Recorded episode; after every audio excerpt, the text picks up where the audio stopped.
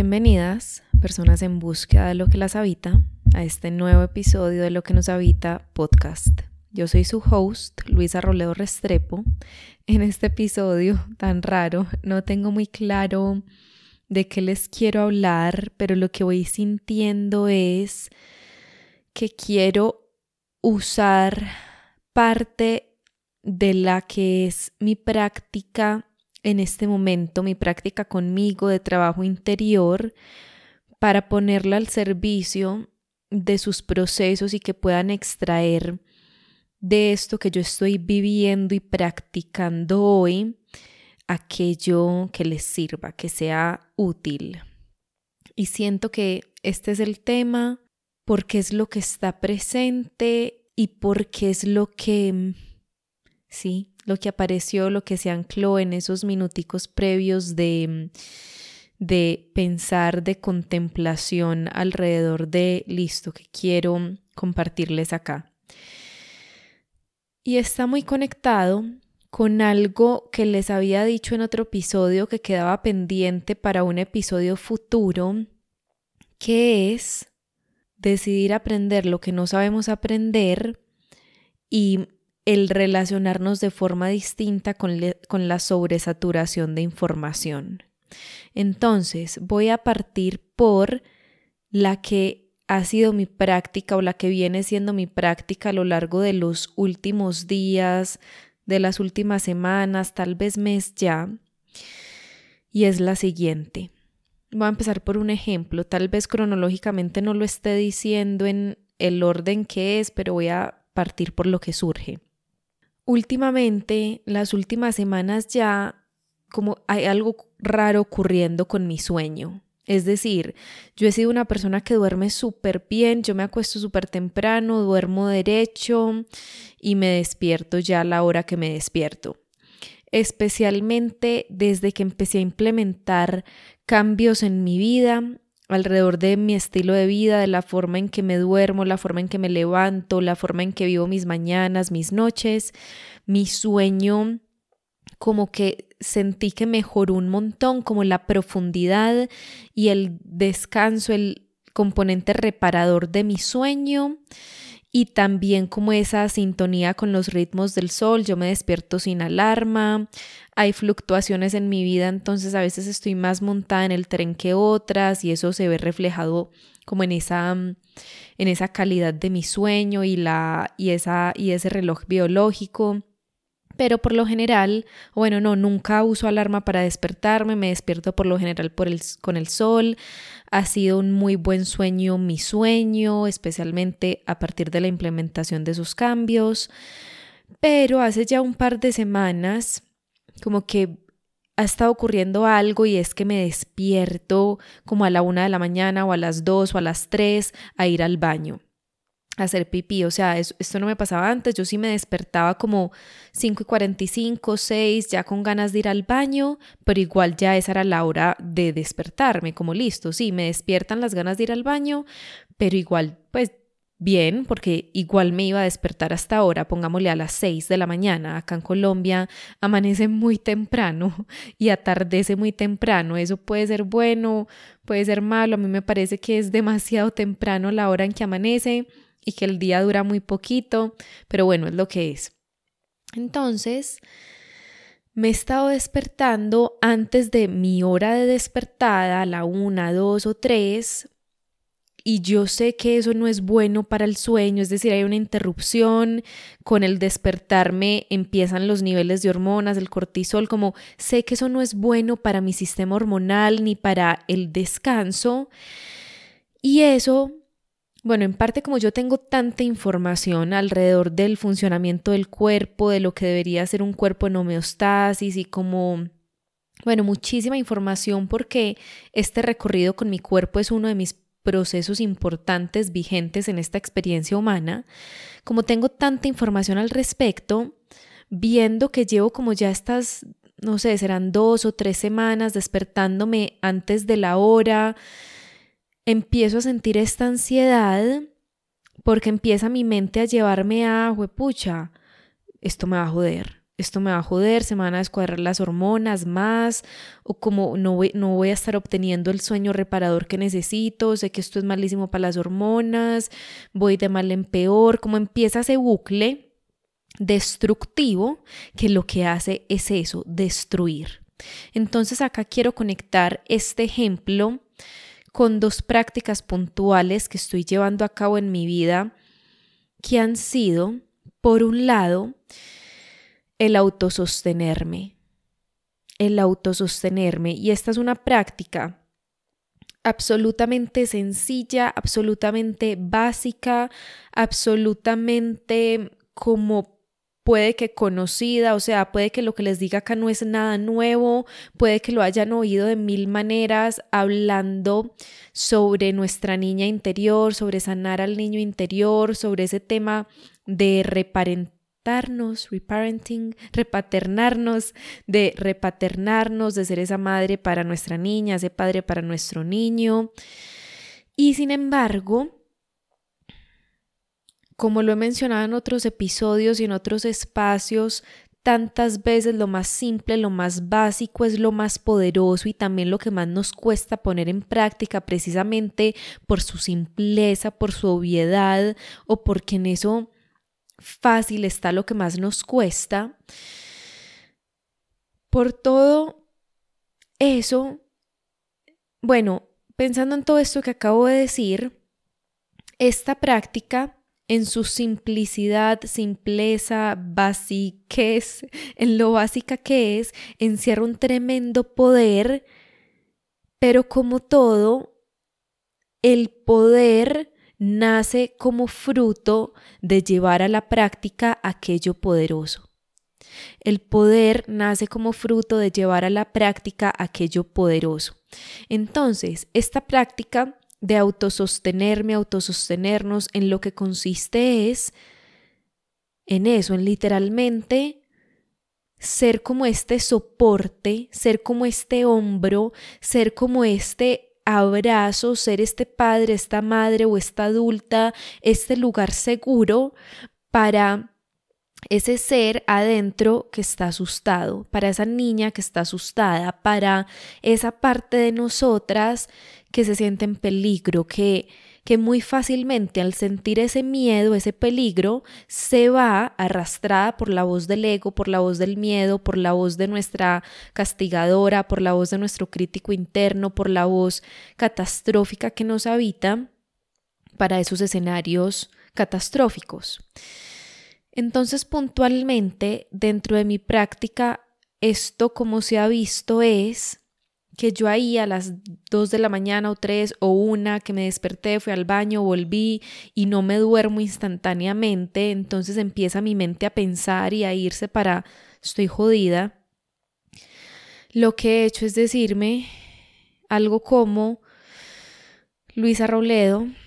I got you. Luisa Robledo, yo estoy contigo. Luisa Robledo, yo te tengo, I got you. Yo yo estoy a cargo, pero no una cargo desde vamos a solucionar esto, eh, estoy en control, no desde el control, sino desde el yo estoy contigo. Luisita, tranquila, yo estoy contigo. Estamos, justas estamos juntas en esto, I got you. Yo te tengo, yo te sostengo. Podría ser una traducción más acertada del yo te sostengo. Luisa Robledo, yo estoy contigo, estamos bien, yo te sostengo simultáneamente respirando de forma consciente al inhalar repitiéndome, que esto se los compartía en alguna parte, no me acuerdo dónde, creo que por escrito, en una historia, en una historia, algo muy efímero, les compartía que, por ejemplo, una práctica de respiración que me apoya en momentos como ese y que me apoyó en otro momento insomnio ese por un dolor de cabeza porque estaba medio enferma a principios de año, que consiste en con la inhalación repetirme I am safe, estoy a salvo, y con la exhalación repetirme yo soy capaz o tengo con qué. Tengo con qué. Inhalo estoy a salvo, exhalo tengo con qué y pueden usar las palabras que se sientan más reales para cada una. Esto lo aprendí de una de mis profesoras en este momento alrededor de la regulación de ese sistema nervioso y siento de nuestro sistema nervioso y siento que la regulación de mi sistema nervioso con este despertarme y volverme a acostar y empezar a irme para esos bucles de pensamientos se ha traducido en esa sensación de listo, yo me sostengo. Sí, mi mente se quiere ir para allá, para esto asustador, para esto retador, pero Luisa Roledo, yo estoy contigo y estamos juntas y yo te sostengo. Y eso, repito, súper básico, súper simple, súper sencillo, súper, sí, la palabra puede ser básico. Ustedes no saben la cantidad de sosiego que me ha entregado y de anclaje al presente, a este momento, que esa es la segunda práctica que les quiero compartir, que es la presencia. Ese, en ese instante de miedo, cuando yo decido autosostenerme, el sosiego es un resultado de volverme a traer al presente. Es decir, mi mente lo que quiere crear es un escenario de miedo, de peor escenario posible, de estoy jodida, de entonces estamos de mal en peor. Eso es lo que quiere hacer mi mente. Y mi mente al tratar de hacer eso, lo que está haciendo es yéndose para el futuro en este caso, es decir, impidiéndome estar presente. Y lo mismo, esto que les estoy diciendo, súper repetido aquí y ahora, súper básico, súper lógico, y sin embargo a mí me tomó volver a escuchar esto de las personas que me acompañan en este momento, pensando en mi situación particular. Yo llevé una situación particular, no esta, pero una similar, a uno de los contenedores de los cuales soy parte, donde hago mi trabajo, donde I show up para, sí, hacer el trabajo de ego, de el trabajo. Y recibí ese recordatorio. Cada que aparece esa voz en tu mente catastrófica o esa voz en tu mente latigadora, latigante, que culpa, que te da látigo, cada que aparece esa voz en tu mente que te lleva a ese diálogo de estoy haciendo algo mal, o hay algo mal aquí, o esto va a salir mal, o entonces qué es lo que viene si no estoy durmiendo bien, por ejemplo, o entonces qué es lo que viene si no está ocurriendo X cosa, por ejemplo, que debería ocurrir. Cada que aparezca esa voz, esa voz lo que está haciendo es impedirme estar presente. Esa voz lo que está haciendo es robándose, robándome la presencia, mi presencia dentro de mi propia vida. Entonces, en medio del ejemplo puntual de me despierto, siento el miedo, aparece la voz, al autosostenerme, al sostener a esa parte dentro de mí que está asustada, yo logro traerme completa de vuelta a este momento, aquí y ahora, en, en esa cama que me dice, listo, yo te sostengo y por ende estamos bien. Yo te sostengo y por ende puedes estar aquí. No tienes que estar en en qué va a pasar si sigo sin dormir y donde esto nunca pare y donde no pueda volver a dormir como antes y donde no. Me autosostengo, abrazo, cobijo, sostengo, le le doy le pongo como una frazada, una cobija pesada a esta niña y desde ese lugar surge, aparece ese sosiego porque vuelvo a estar aquí.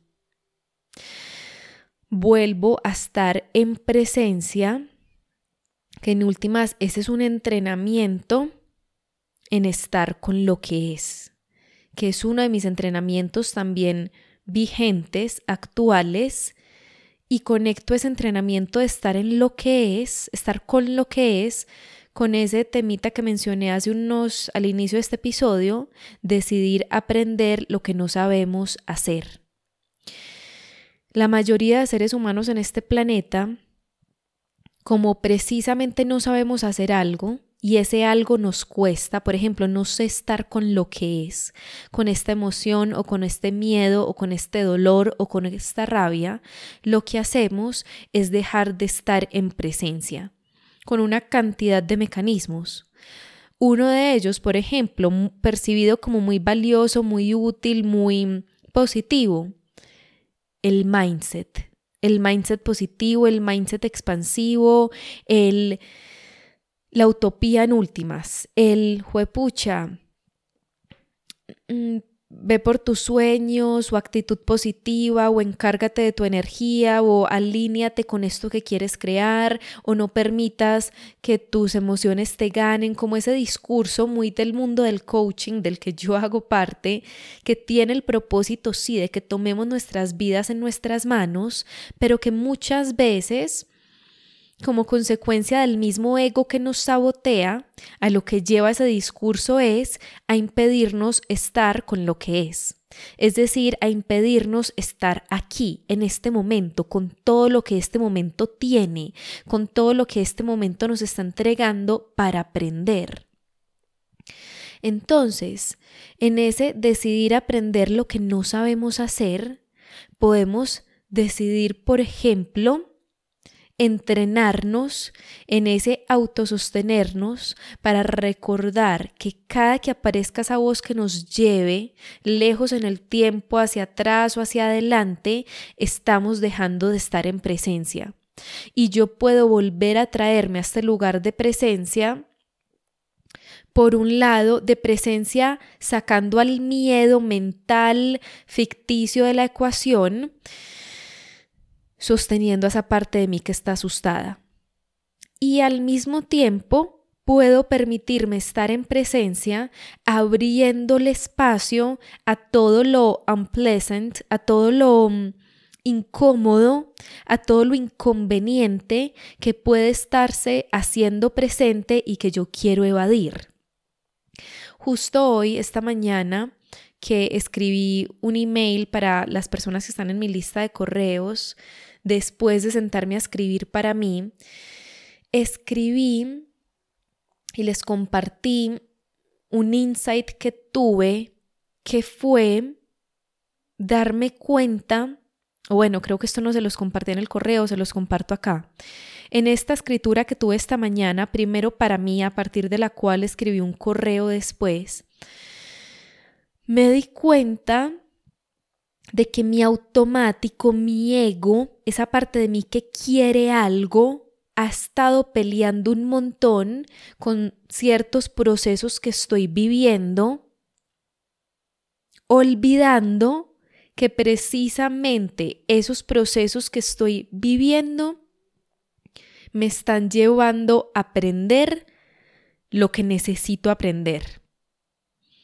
Eh, y esto fue súper revelador para mí, ya acá diciéndolo vuelve la logicidad, lo lógico del asunto, como fue pucha, obvio, obvio esto que estás diciendo. Pero a mí me tomó atravesar las experiencias que he atravesado, por ejemplo, no, digamos, sí, en el último año, por ejemplo, atravesar esas experiencias, seguir atravesándolas y, luego sentarme hoy a esa sesión de escritura para darme cuenta, fue pucha, estas son todas las formas en que yo quiero, mi ego quiere, muchas veces los quiero son del ego, mi ego quiere esto y hace un montón de fuerza adentro, fuerza que se ve traducida en pelea, como hace un montón de fuerza peleando con esta situación puntual que no es una situación donde se ve manifestada, manifestado aquello que quiero, y mi ego se resiste y pelea con la situación puntual que estoy viviendo porque es distinta a lo que mi ego quisiera, llevándome a olvidarme, llevándome a perder de vista que la situación que estoy viviendo y el hecho de que no esté aquí, eso que quiero, me está permitiendo aprender exactamente lo que necesito aprender fue súper, o sea, sentí ese peso de la verdad al escribir, juepucha. Lo que he estado haciendo es pelear incluso con el camino que yo elegí, que esto sí se los compartí en el correo. Ese correo se llamó Si elegiste algo distinto, deja de pelear con lo distinto que has elegido, algo así. Porque esto lo escribí en mi escritura. Juepucha, valga la redundancia. Juepucha, si elegiste un camino distinto, deja de pelear con el camino distinto que elegiste. Si tú elegiste este camino, de alquimia, de profundidades, de lo real, de esta transformación, pero desde el tuétano, si elegiste este camino de the feminine, de la energía femenina, pero no de luz y amor, flores, baile, placer, sino desde la energía femenina como un todo, que abarca esa energía destructora, esa energía caótica, esa energía de profundidades oscura, dolorosa, que eso también es energía femenina, todo lo que tiene que ver con el mundo interno, como con las profundidades de lo que nos habita, que es caótico y destructor y al mismo tiempo en esa destrucción está esa creación, esa ave fénix, esa alquimia, ese resurgir. Si elegiste eso y si elegiste también ese camino,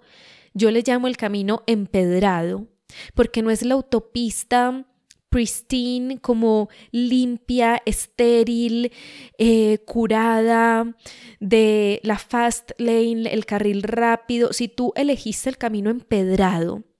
el camino con tierra, el camino con, con, con la fuerza de la naturaleza, el camino con sangre, el camino con el fuego que quema el ave fénix y desde el cual resurge, si elegiste ese camino real, ese camino de transformación, ese camino de mm, estar en línea con el plan de tu alma, y ojo, no quiero decir camino de mártir, no quiero decir camino de sacrificio, quiero decir en últimas camino real, si elegiste eso, deja de pelear con el camino que elegiste porque me di cuenta en esa sesión de escritura, mirando hacia atrás mis comportamientos de los últimos meses, mirando los lugares donde hago fuerza para que algo cambie, para que algo ocurra, me di cuenta lo que estoy haciendo es pelear con lo que elegí. Y yo, la parte más real dentro de mí, eligió y sigue eligiendo y elegiría mil veces esto que he elegido para mí que trae todo ese componente de dolor, sí, de dificultad, sí, de oscuridad, sí, de piedras en el camino, sí, pero porque ese dolor, esa oscuridad, esas piedras en el camino son aquellos lugares que tienen todo el potencial de transformación y de alquimia para mí para poder vivir de verdad una vida mía, libre, elegida, que no existe sin hacer ese trabajo de destrucción, de profundidades, de sentir lo que no nos hemos permitido sentir, de sacar a la luz aquello que nos duele y avergüenza y asusta, de abrirle espacio a eso que percibimos como peligroso, como mejor no, porque es inconveniente. Entonces,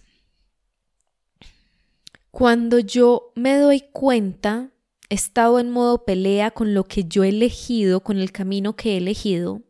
cuando me doy cuenta, parte de la pelea viene de querer algo distinto a lo que es, es que puedo cultivar esa práctica de presencia y de aceptación y de valoración por este camino que yo he elegido.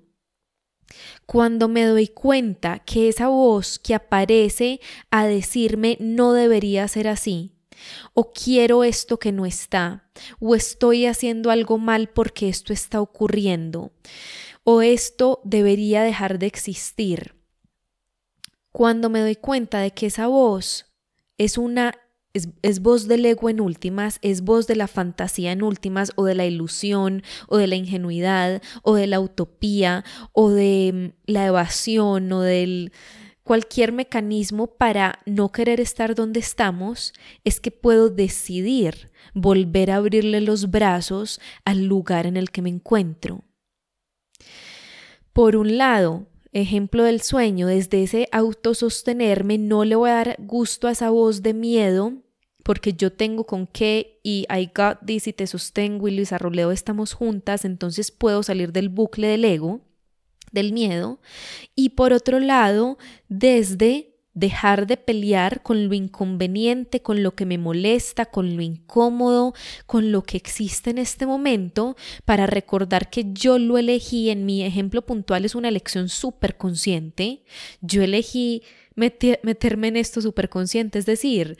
yo no elijo como los cursos con la coach o solo, porque sí lo he elegido antes, pero no elijo solo o en este momento no, no lo estoy eligiendo. En este momento yo no elijo el curso con la coach que te dice tú puedes, ve por la vida de tus sueños y, y baila. Y sí, yo les digo bailemos y hagamos este challenge de baile juntas, pero creo que me entienden lo que quiero decir. Yo no elijo en este momento como a esa coach high vibe de la vida soñada, de la vida del placer, de la vida de los millones, de la vida de rápido, de la vida de hacia arriba, hacia arriba, hacia arriba, porque, bueno, este es un, un gran tema y me podría quedar contándoles miles de detalles sobre este tema, pero para resumir, no lo elijo porque yo sé que mi camino es otro y porque lo real en este momento y sé que por un buen tiempo venidero como lo ha sido en el pasado, gran parte de mi pasado, lo real es el camino empedrado, el camino con la coach o mentora o profesora que me va a decir, puta, sí, es que es, es, difícil, es muy difícil y la vida no es solo amor y luz y la vida no es solo lo rico y sí, puede que esto que te da tanto miedo que nunca cambie, nunca cambie, puede que este dolor sea un dolor que te acompañe siempre, puede que esto sea algo que está acá para quedarse contigo, porque yo he aprendido y comparto y también enseño ese lenguaje o esa información sobre el funcionamiento del universo que muchas veces nos dice, sí, no necesariamente es lo que quieres, sino lo que necesitas. Y sí, este planeta Tierra, que debería haberse llamado planeta agua, es un planeta, un, un campo de experimentación de absoluto contraste y por ende sí o sí la oscuridad, el dolor, lo difícil, lo retador va a existir y va a coexistir siempre con el disfrute, sí, con la alegría, sí, con lo rico, sí. Pero entonces, si sabemos que esa es una ley universal, si sabemos que es un, este es un planeta dual, si sabemos que estamos acá para aprender en parte, gran parte por contraste, si sabemos que esa fricción y ese choque y ese dolor es una parte tan importante del camino, no la única, pero sí una importante, bueno, ¿cómo nos reconciliamos?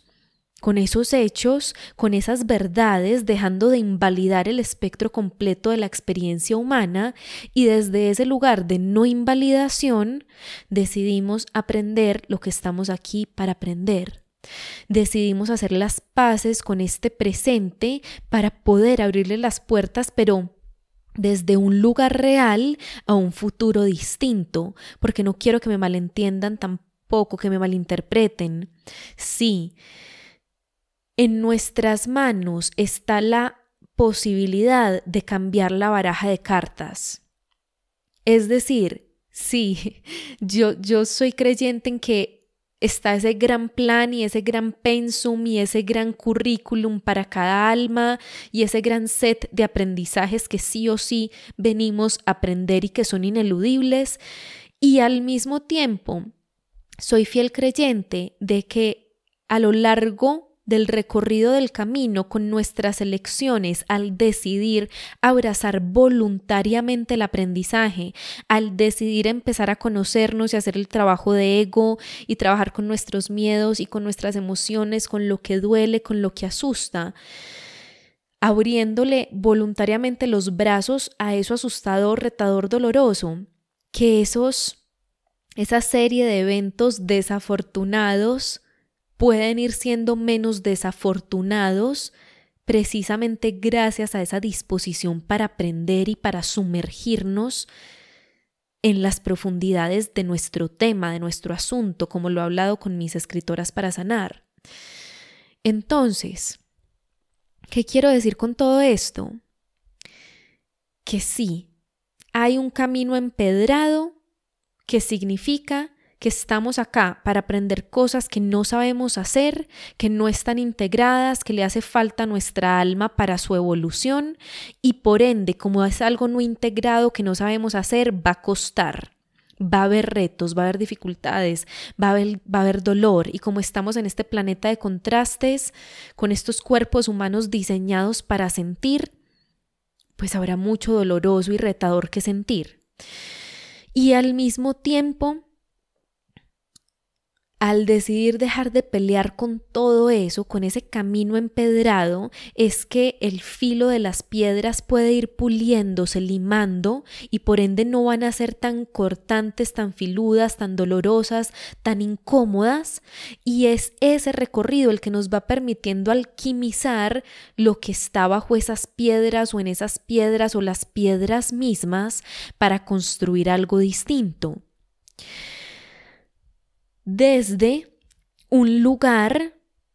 de plena aceptación, de plena validación por todo lo que ese camino empedrado tiene para nosotras, también sabiendo que es posible que no cueste tanto recorrerlo a medida que nos entrenamos en ese recorrido con las piedras.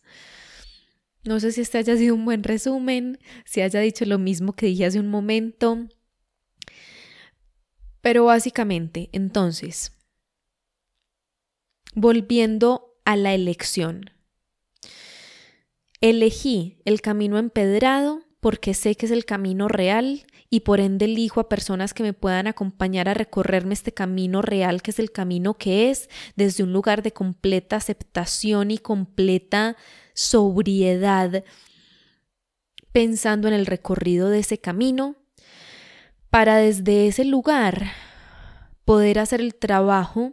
conmigo, que en términos de este, de este episodio se traduciría en para poder aprender lo que estoy aquí para aprender y desde ese lugar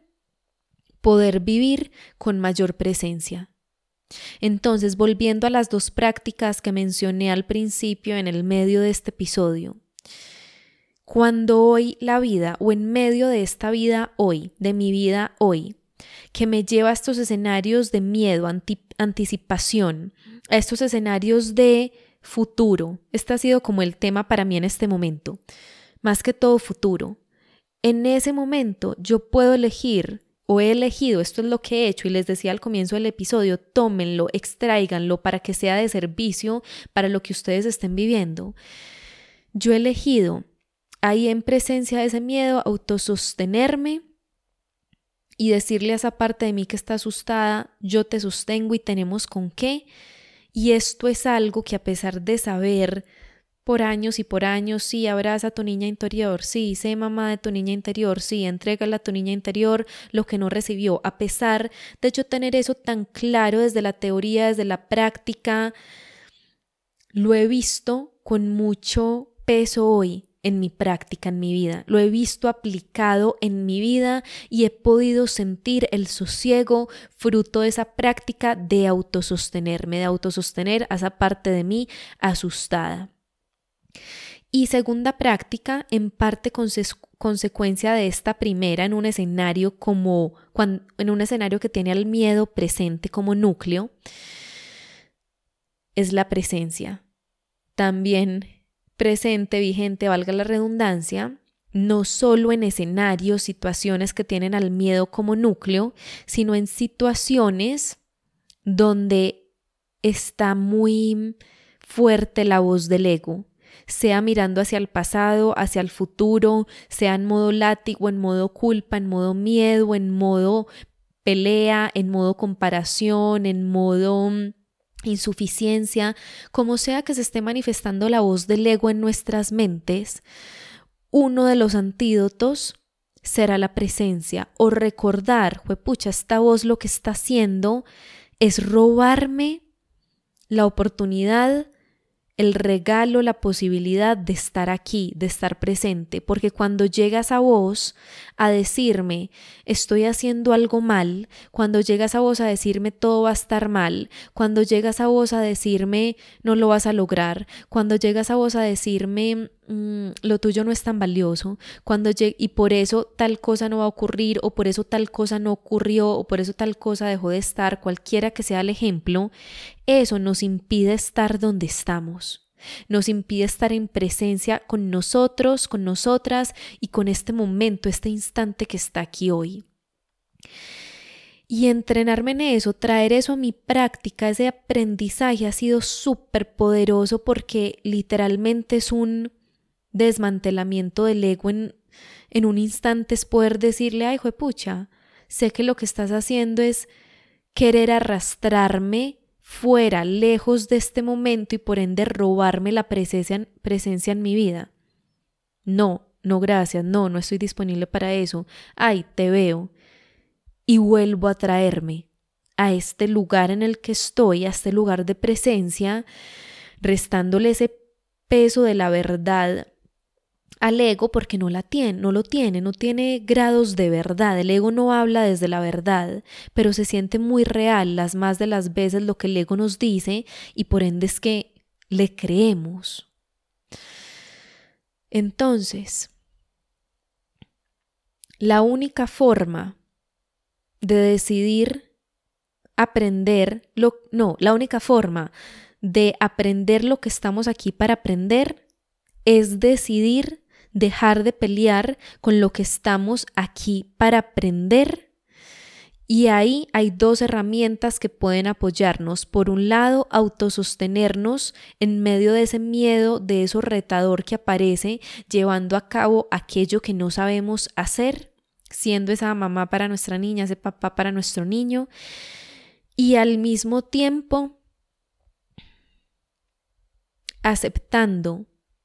que esto es lo que hay, que este es el campo de juego, que este es el entrenamiento, y si este es el entrenamiento, ¿cómo hago más suave el entrenamiento para mí, más vivible, más realizable, más, en últimas también, disfrutable en medio de lo retador el aprendizaje? trayéndome de vuelta a lo real cuando mi ego entra con su voz a pretender llevarme lejos, a decirme cosas que no son ciertas. Como consecuencia de lo cual podemos cultivar mayor presencia y como consecuencia de lo cual podemos cultivar mayor aceptación, que es la primera herramienta del amor, cimiento para todas las demás y bueno, creo que todas las herramientas del amor pueden costarnos dependiendo de nuestro aprendizaje o en general, pero que puede costar muchísimo. La aceptación, pero que se cultiva sí y que es indispensable para dejar de pelear con el aprendizaje que pide que lo aprendamos, para dejar de pelear con lo que se hace presente para alquimizarlo para poder estar con lo que es sin tanto sufrimiento, sin pelea. Ausencia de aceptación significa eso, lucha, desgaste, sufrimiento. Aceptación significa abrir los brazos abrirle los brazos a aquello retador que no por abrirle los brazos va a dejar de retar, no por hacer las paces con el hecho de que hemos elegido esto va a dejar de retar, pero sí va a sacar por lo menos en un grado mientras vamos cultivando mayores grados a la pelea de la ecuación. Y desde ese lugar puedo estar conmigo, puedo sostener esa parte asustada, al mismo tiempo puedo aterrizar esos miedos cuando no son reales y permitirme estar aquí y desde ese lugar hacer el trabajo y seguir caminando y elegirme vivir distinto, elegir vivirme distinto desde un lugar distinto aquello que he elegido, ese camino empedrado si lo hemos elegido, es decir, ese camino real, ese camino del amor que es el que nos lleva a atravesar nuestros miedos, pero para para poder encontrarnos con lo que se encontraba del otro lado de esos miedos. Ese es el regalo del camino empedrado, es decir, del camino del amor, es decir, del camino en que elegimos aprender lo que no sabemos hacer, encontrarnos con lo que se encontraba valga la redundancia, del otro lado de ese no saber, del otro lado de esos miedos, del otro lado de esas piedras, del otro lado de, ese, retador, que de forma resumida será libertad. Libertad. Libertad Entonces,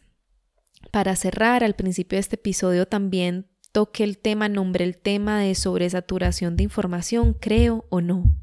No sé, bueno, no sé si lo nombré, no me sumergí en ese tema, quedará pendiente también por si se siente real hablar sobre él en otro episodio. Dejamos hasta aquí con este. Les agradezco muchísimo por escucharme y como siempre, no olvides que somos muchas, que somos tantas, todas con un corazón latiendo en la búsqueda de lo que nos habita.